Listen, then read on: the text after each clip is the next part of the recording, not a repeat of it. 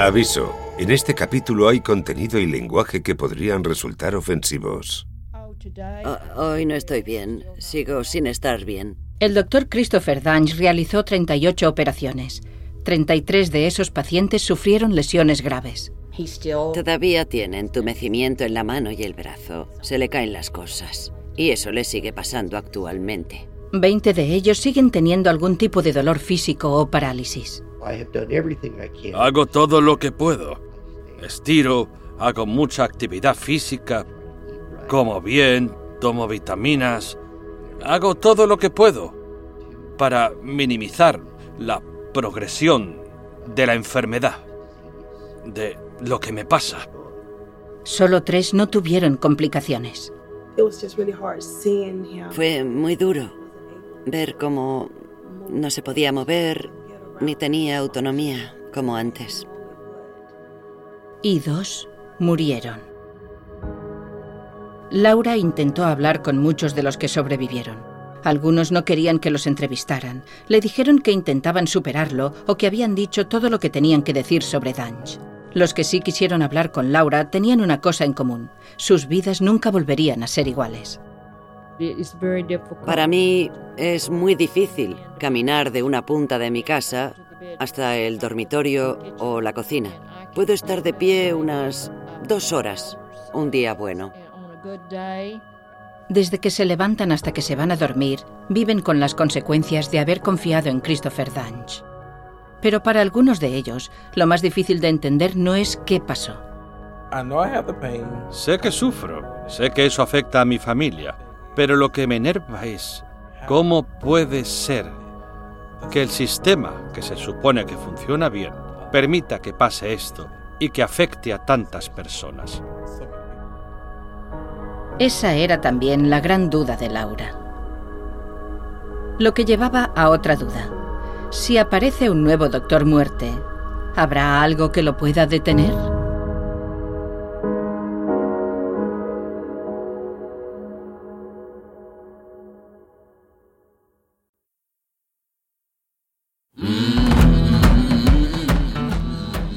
Desde Wondery, esto es Doctor Muerte.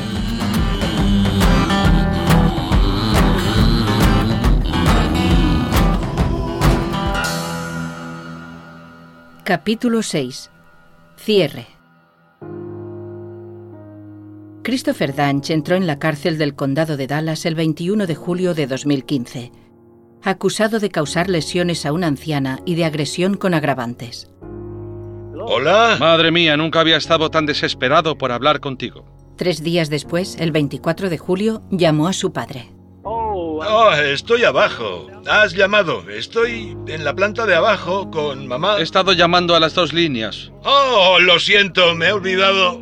El juez había fijado la fianza en 600.000 dólares, 100.000 más que la fianza básica por asesinato.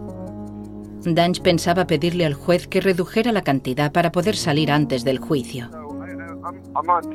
Estoy muy nervioso por saber lo de la fianza. El tema es la fianza. Bueno, para no hacerte el cuento largo, me tranquiliza hablar contigo, saber que voy a ver a mis hijos y a vosotros, y me gustaría que me ayudaran con Wendy. Habla de Wendy Young, la madre de los dos hijos de Danch. Oh, claro. No puede trabajar, no tiene nada. Vive al norte y no tiene dinero para la gasolina para traer a los niños mañana por la mañana. Y tampoco el domingo por la mañana. Es muy importante. Vale. Muy importante, papá. Lo sé. Estoy literalmente mirando al techo. En este momento es difícil concentrarme. Mucho, muy difícil. Vale, vale, tranquilo. Bueno, papá, te lo agradezco, te quiero mucho. Incluso antes de que Christopher Danch acabara en la cárcel, sus pacientes y las familias de los pacientes habían estado buscando justicia. Muchos de ellos habían buscado ayuda en el sistema civil. Pero pese a lo que les había pasado, pese a ser claramente culpa de su cirujano, la mayor parte de las víctimas de Danch tenían problemas incluso para conseguir un abogado. No encontraba a un abogado que aceptara el caso, por más que lo intenté. Descubrí que en el estado de Texas hay límites para la mala praxis. Y a un abogado no le merece la pena invertir tiempo y energía en un caso de mala praxis en Texas. Es algo muy difícil de hacer y muchos abogados ni lo intentan, porque hay que demostrar mala fe, hay que demostrar que ese tipo tenía la intención de lesionarte. No hay manera de ganar este caso. Pensábamos, no, no, no podemos ganar el caso. Esos eran Barry Morgulov, Jeff Glidewell y Philip Mayfield. Kai Van Wey, la abogada de mala praxis, acabó aceptando 14 de los casos, incluidos los de Mayfield y Glidewell. Las víctimas recurrieron a ella tras verla en las noticias. Los médicos también recurrieron a ella. Había médicos muy valorados en la comunidad que llamaban a abogados como yo y decían, por favor, ayudadnos. No podemos parar a este tipo. ¿Podéis hacer algo? Me pareció que después de 30 años trabajando, si yo no les echaba una mano, no iban a conseguir lo que necesitaban. El Comité Médico de Texas es el principal garante de la seguridad de los pacientes en el estado de Texas. Debería haber otra cosa que pudieran hacer, por ejemplo, demandar a un médico que ha hecho las cosas mal. Pero eso está muy restringido gracias en gran parte a algunos cambios en la ley tejana. Antes de aprobar unas reformas significativas en 2003, Texas se enfrentaba a una auténtica crisis. Este es el exgobernador de Texas, Rick Perry. Las empresas y los médicos eran un blanco fácil para los abogados que presentaban demandas frívolas. Se la jugaban y esperaban dar con el jurado de los huevos de oro. El resultado era una comunidad empresarial temerosa y unos seguros cada vez más caros para los médicos. Esas reformas significativas de las que habla Perry incluían un tope de 250.000 dólares para daños y perjuicios o dolor y sufrimiento. A partir de ahí, no importa lo graves que fueran las lesiones, eso era lo máximo que podía recibir cualquier paciente aparte de las pérdidas económicas o las facturas médicas. En ese momento, los legisladores del Estado afirmaron que esas reformas harían que los médicos acudieran en masa a Texas, donde estarían a salvo del miedo de molestas demandas dijeron que los costes de la sanidad bajarían y que los seguros bajarían de precio porque no haría falta ejercer la medicina a la defensiva. Actualmente, más de 30 estados tienen leyes similares.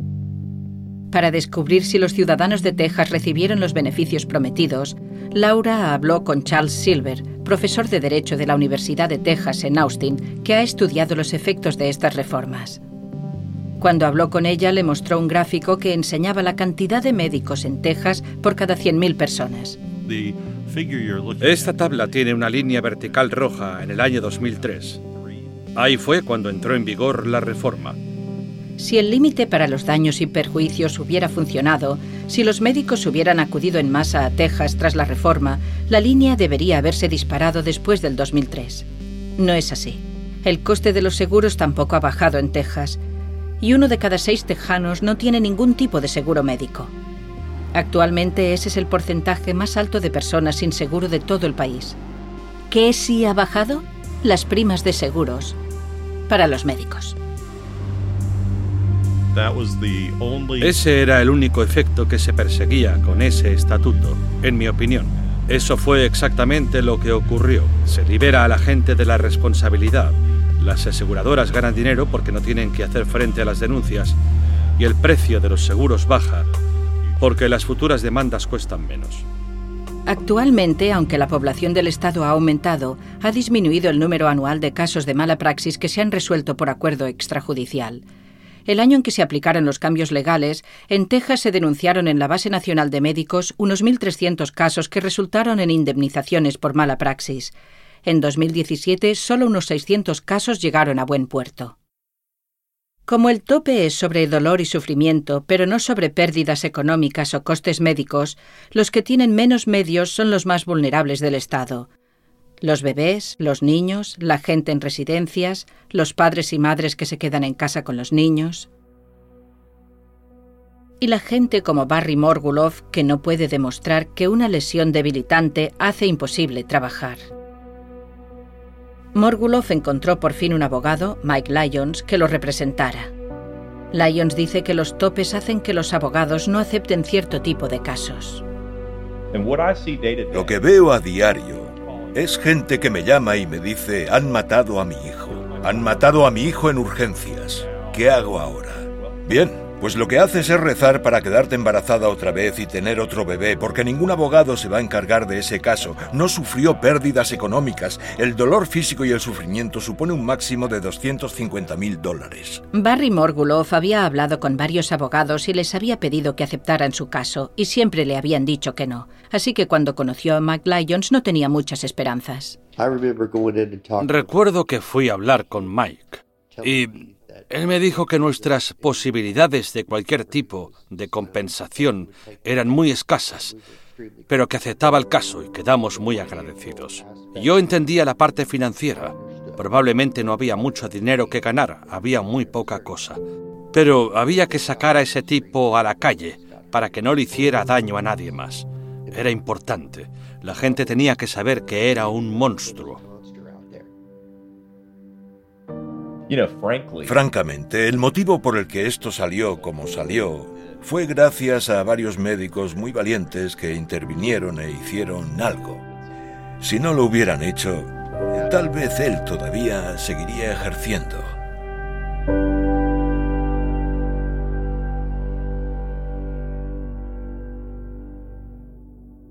El 2 de agosto de 2015, con la audiencia para fijar la fianza a punto de celebrarse, Christopher Danch volvió a llamar a su padre desde la cárcel. Le dijo que si podía salir de la cárcel antes del juicio... Hablaré con mis abogados mañana otra vez, a ver qué opciones tengo de salir de aquí y prepararme desde fuera, porque estoy pensando en lo mucho que hay en juego y, y lo que está pasando. Quiero saber qué va a pasar. Estamos hablando de cosas muy importantes y no quiero gestionarlas desde aquí dentro. Hay un montón de cosas que podría hacer desde fuera. Le preocupaba no ser capaz de defenderse legalmente estando dentro de la cárcel. Ni siquiera puedo usar el ordenador. No tengo acceso a los documentos. Tengo que hablar con ellos a través de un vidrio todo el tiempo hasta que llegue el juicio. Para mí, esto es una locura. Es como si estuvieran asegurándose de que pierda el caso. Y pese a todo, Danch no había dejado de pensar en volver algún día al quirófano. Eso es la otra cosa que me importa, ya sabes. Uno de los motivos por los que quiero salir adelante de todo esto es porque quiero volver a solicitar mi licencia médica, papá. Sí. De verdad. Es porque al menos así podría trabajar en ello. Yo desempeño un papel muy importante en todo. Y aquí no puedo hacer nada. Sí, lo sé. Mirando la pared mientras el resto de la gente acaba con mi vida y mi futuro. Danch le dice a su padre que Wendy Young lo ha apoyado mucho. En verdad me está apoyando mucho y ha estado a mi lado, defendiéndome siempre que ha podido. Y lo importante que es para él poder ver a sus hijos. Sí, hoy he podido ver a mis niños. Oh, estupendo. Pero incluso esas visitas son amargas. Oh, ya lo sé. Pero está tan triste. Ya lo sé. No me habla. Ya lo sé, hijo.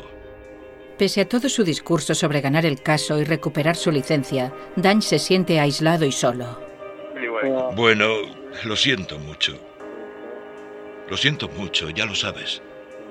El caso es que ella es la única que alguna vez lucha y yo solo os tengo a ti y a ella en este momento. Sí, lo sé. Bueno, hay otros, pero en realidad no tengo a nadie que verdaderamente...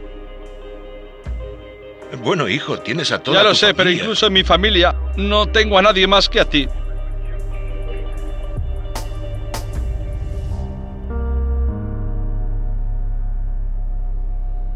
En la audiencia para revisar la fianza, la Fiscalía presentó el último extracto bancario de Danch.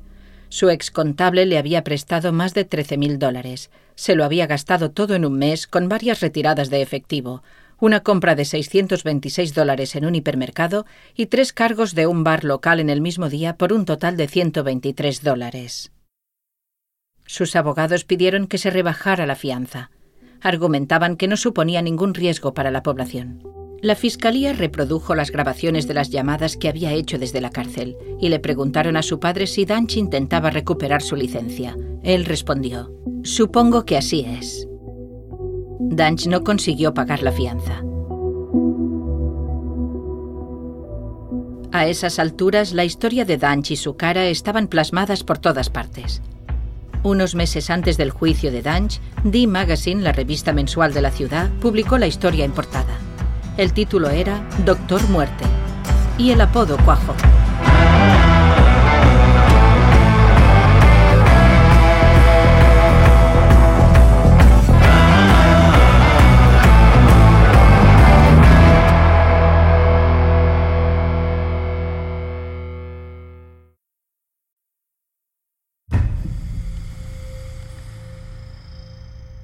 El juicio de Christopher Danch empezó el 2 de febrero de 2017. Parecía muy seguro, incluso estando en la cárcel, de no haber hecho nada malo. Tenía un equipo de abogados defensores asignados por el tribunal. Entre ellos estaba Richard Franklin. Cuando lo miraba, siempre pensaba que, aunque estuviera vestido con el mono de presidiario, emanaba confianza. Y realmente entiendo por qué los pacientes confiaban en él se juzgaba la operación de Mary Efford porque era una anciana. Michelle Sugar y el equipo de la acusación habían decidido montar el caso alrededor del abuso de ancianos. Si lo condenaban, Danch podía acabar con una cadena perpetua. Pero los fiscales también hablaron de sus otros casos. Querían demostrar que la cirugía de Mary Efford no era la primera operación fallida de Danch, sino parte de una constante. Desde el principio del juicio hasta los argumentos finales, pintaron la imagen de un cirujano que debía haber sabido que tenía que parar de operar. Realmente se reduce a la cantidad de pacientes a los que hizo daño en tan poco tiempo. Las terribles lesiones que les causaba iban más allá de lo que un médico normal haría en toda una carrera. Y él lo hizo en dos años. Lo hizo conscientemente, a sabiendas de que hacía daño a paciente tras paciente. Se lo habían dicho otros médicos, el comité médico, los hospitales que lo habían echado. Sabía que había problemas, pero siguió adelante. No le importó. No paró. De modo que, para cuando metió a Mary Efford en el quirófano, aunque no tuviera la intención de hacerle daño, tenía que saber que se lo iba a hacer. Mary Efford, que ahora tiene que usar silla de ruedas, subió al estrado a relatar su experiencia. Otros pacientes también testificaron. A los abogados de la defensa no les pareció justo y protestaron cada vez que los fiscales hablaban de un caso que no fuera el de Mary Efford. Esta es la abogada principal de la defensa, Robbie McClung. Nos quejamos de que había demasiadas pruebas externas. Eso iba a abrumar al jurado y todo iba a ser demasiado emotivo. Durante ocho días de testimonios, cada paciente que subió al estrado contó su historia con todos los horrorosos detalles. Los viudos de Kelly Martin y Floella Brown testificaron, batallando para contener su dolor. Algunos pacientes contaban sus historias en público por primera vez. Había gente con andadores, había gente con muletas, había gente que casi no se podía mover, había gente que había perdido a sus seres queridos, había toda clase de cosas que habían salido mal. En un momento dado, testificó el marido de Jacqueline Troy. A ella le cortaron las cuerdas vocales durante una operación en el Legacy Surgery Center, la que llegó a la UCI en ambulancia con una infección grave. Él describió para el jurado el estado en el que se encontraba ella en el hospital y el dolor que sufrió. Y todos pensaron que se estaba muriendo. Pensaron que se moría en ese hospital por las infecciones y las lesiones que le había causado el doctor Danch y rompió a llorar en el estrado. Nosotros nos giramos para ver al jurado y vimos que cuatro de los miembros lloraban con él. Ahí nos dimos cuenta de que el jurado no entendía que ella estaba viva, que había sobrevivido, por la manera en la que él lo estaba contando. Y cuando ella entró a la sala para testificar después de su marido, el jurado se sintió aliviado. Se les vio en la cara. El equipo de la defensa también lo vio. Esta es Robbie McClung. Antes de llegar al testimonio de Mary Efford, ya vimos que la cosa iba muy mal. Y Danch también. A él se le notaba porque iba bajando los hombros y encorvándose cada vez más. Para emitir un veredicto, el jurado tenía que aprender algunos conceptos de neurocirugía. Y tuvo un buen profesor, el doctor Martin Lazar. Detalló para los miembros del jurado todas las cosas que se habían hecho mal. El doctor Lazar los fascinó porque se bajó del estrado y les explicó en términos muy sencillos, con uno de esos maniquíes anatómicos, exactamente lo que había pasado. El jurado se inclinaba hacia adelante y escuchaba con toda atención todo lo que decían el doctor Henderson y el doctor Lazar. Madre mía, lo hizo muy bien. El jurado lo adoró. Su testimonio fue devastador. Y fue durante el testimonio del doctor Lazar cuando los abogados de Danch notaron un cambio en su cliente. Me dijeron que les parecía que por primera vez se había dado cuenta de que era un cirujano nefasto. No fue debido a las grandes cantidades de pruebas que ya había oído. Fue Lazar.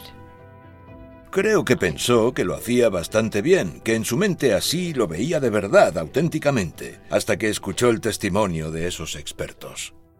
Después de seis días de escuchar otros testimonios, Sugar llamó al testigo estrella de la acusación. Uno de los momentos más dramáticos fue cuando llamamos a testificar a la exnovia del Dr. Danch, Kimberly Morgan.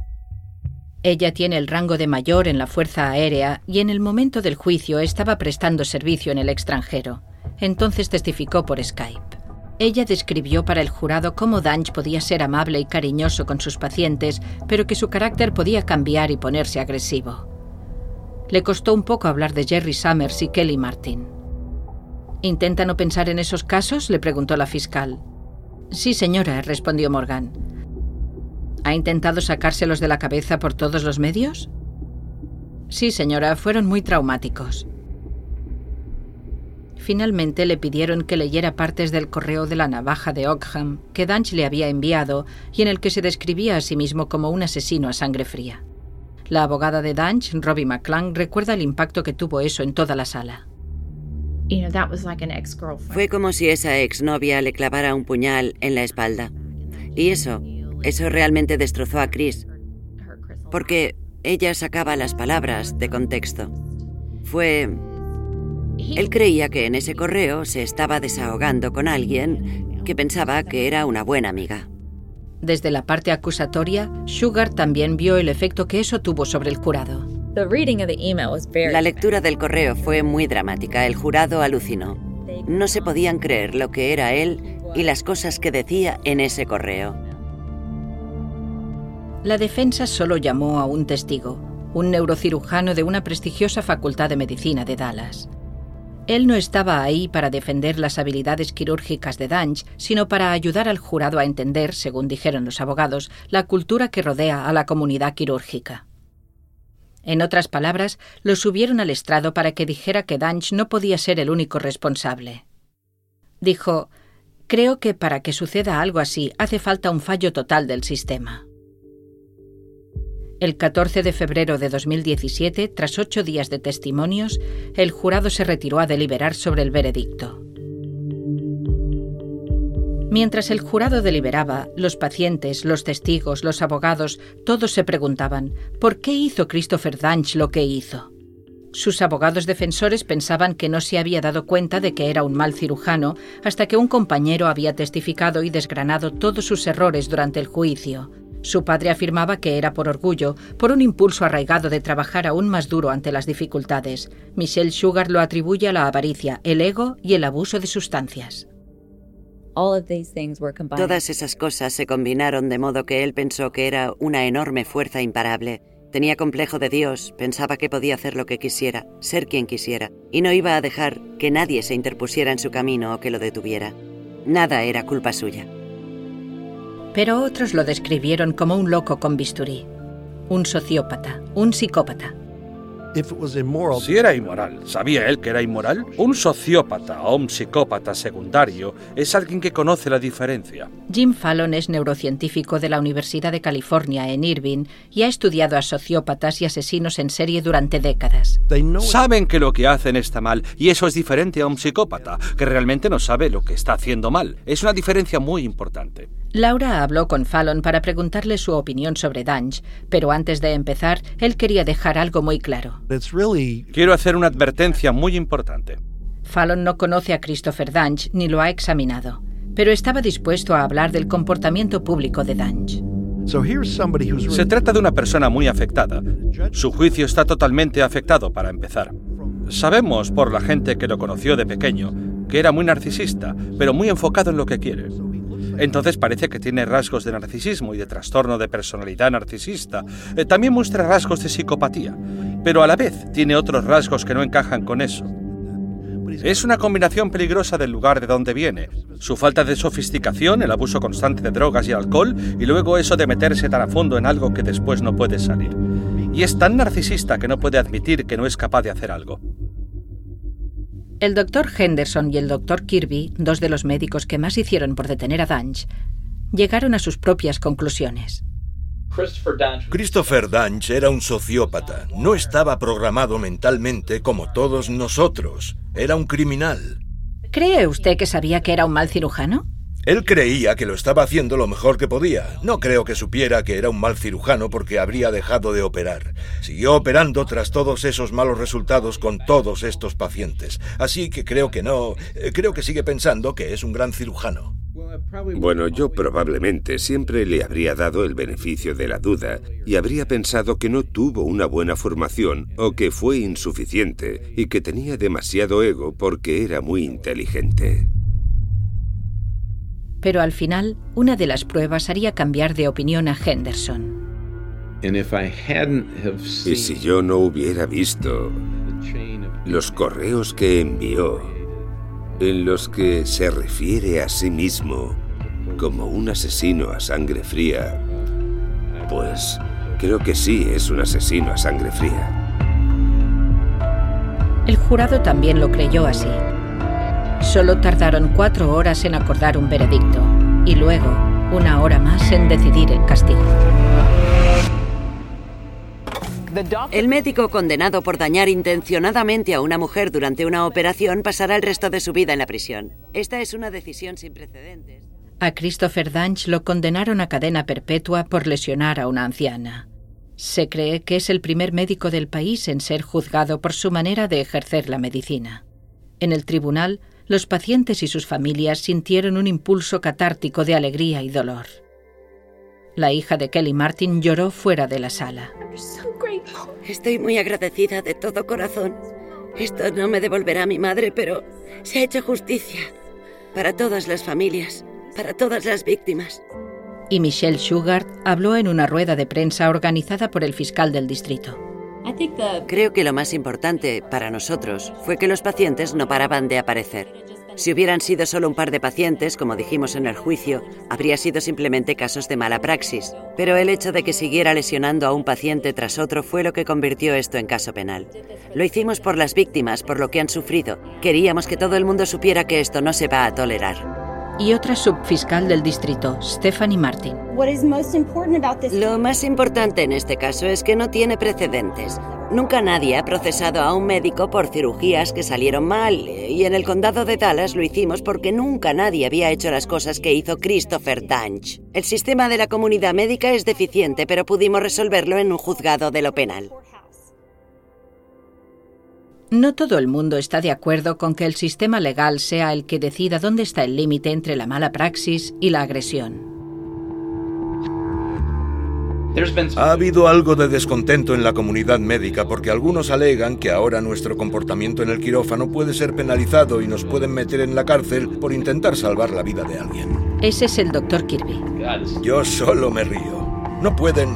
Nunca ha habido nadie como Christopher Danch, nunca.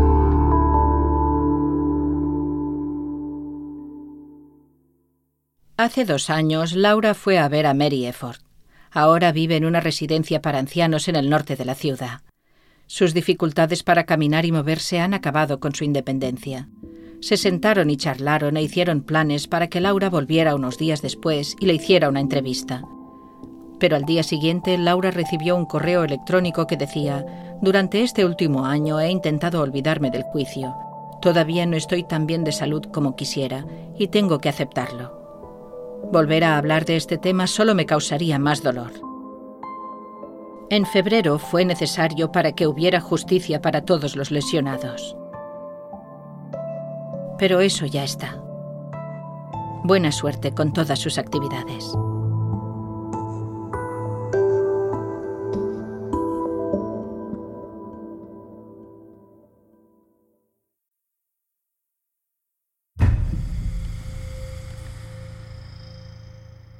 Christopher Danch fue un caso atípico, pero si consideramos sus actos como una prueba de esfuerzo del sistema, pues fue un fracaso rotundo. Después del juicio, los abogados de ambos bandos dijeron que nunca iban a ver el sistema sanitario del mismo modo.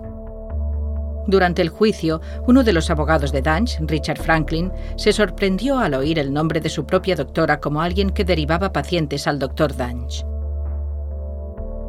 ¿Y cómo se sintió al oír el nombre de su doctora? Oh, me afectó un poco porque eh, yo antes pensaba que solo recomendaban a médicos que conocían y que sabían que estaban preparados para operar o que habían tenido muchos resultados favorables. Ah, pero como descubrimos en este caso, no es así. No lo es en absoluto. Mi doctora no sabía nada de él. Le dijeron que era el mejor neurocirujano, que le derivaran a todos los pacientes, y eso fue exactamente lo que hizo. Eh, como pacientes, eso no lo sabemos. Si ella me lo hubiera recomendado, yo habría ido a verlo. Michelle Sugar. Los problemas del sistema que permitieron que esto ocurriera siguen existiendo. Algunos de los hospitales han corregido algunas cuestiones internamente. El Hospital Baylor ha hecho algunos cambios y el Dallas Medical Center también. El Dallas Medical Center tiene una nueva administración. El University General ha cerrado. No podemos decir qué cambios internos ha hecho Baylor Plano porque se negaron a hablar con nosotros. Los hospitales a los que salpicó el escándalo aprendieron la lección y son mucho más cautelosos. Pero creo que en general el sistema se ha creado de tal manera que cualquier médico se podría colar.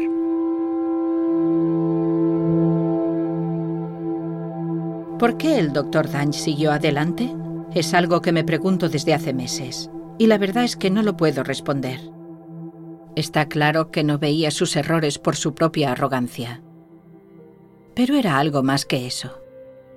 Yo quería concluir esta historia asegurando que el caso de Christopher Danch era una anomalía tan grande que nada igual podría volver a pasar. Que la red de seguridad se había ajustado. Que el siguiente cirujano peligroso no se colaría por los agujeros de un sistema que debe protegernos. No encontré el consuelo que buscaba. Resulta que, hasta donde yo pude ver, había muy poco que pudiéramos hacer en la comunidad médica, excepto quejarnos, quejarnos repetidamente y conseguir que muchos médicos se quejaran. Pero solo después de que hubiera lesionado a otros pacientes, lo que me parece muy perturbador. ¿Cree que ha cambiado algo a raíz de este caso que impida que esto se repita? No.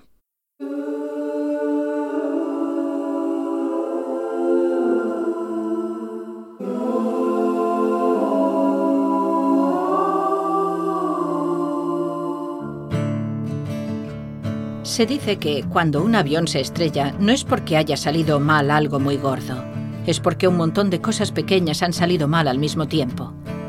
Por eso los aviones no se estrellan a menudo. Pero a veces a veces sí. Aún así, seguimos volando. Nos subimos a los aviones sin preocuparnos mucho de si volveremos a casa. Deberíamos sentir al menos esa misma seguridad cuando vamos al hospital. Al final no hay ganadores.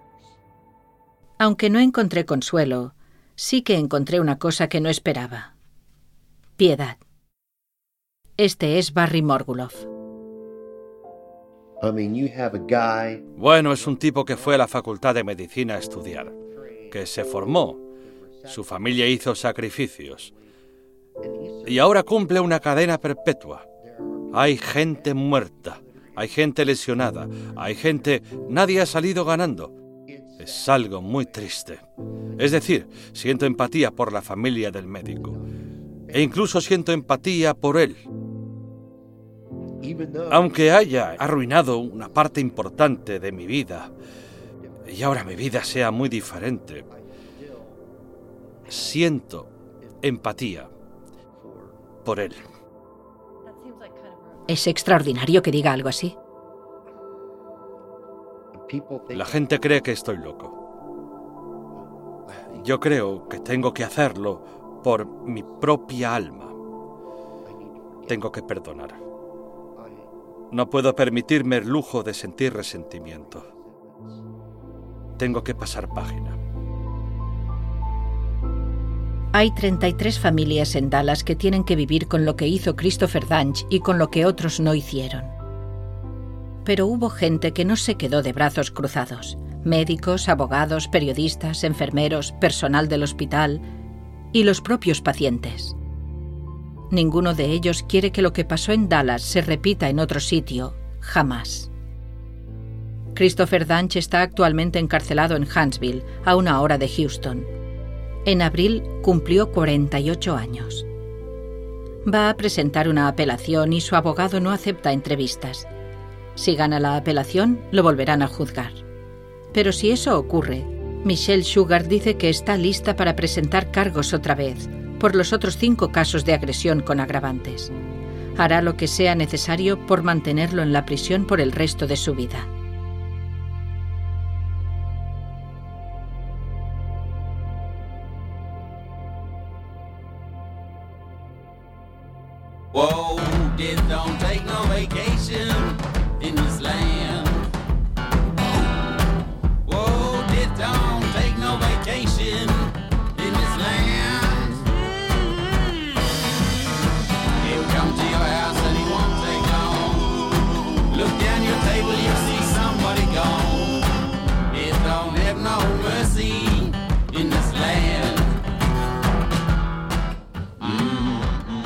Desde Wondery, este es el capítulo final de la serie de seis episodios Doctor Muerte, una miniserie de investigación sobre el sistema que no consiguió proteger a 33 pacientes en Dallas. Si quieres ayudar a darnos a conocer, por favor, califícanos con cinco estrellas y pídeles a tus amigos que se suscriban. El podcast está disponible en Apple Podcast, Spotify y en las principales apps, además de en wondery.com. A Christopher Danch no lo detuvo una sola persona, sino un grupo de personas que decidió alzar la voz. Nos gustaría darle las gracias a los pacientes, los médicos, los investigadores, los periodistas y otras personas con las que hablamos, aunque no las hayas oído, por compartir sus historias y sus conocimientos. Si nos escuchas desde el móvil, toca o desliza la portada de este podcast. Encontrarás las notas del capítulo y algunos detalles que se te pudieron haber escapado. También encontrarás las ofertas de nuestros patrocinadores te agradeceríamos que apoyaras nuestro programa apoyándolos a ellos. Laura Beil escribió, investigó y presentó Doctor Muerte. La narradora de esta versión es Marta Estrada. La traducción es de Paula Mariani. El diseño de sonido es de Jeff Smith. Comprobación de datos de Lota Pandia. El asesor documental es Jonathan Hirsch. El productor asociado es Palavi Kotamasu. La producción ejecutiva es de George Lavender, Marshall Levy y Hernán López para Wandery.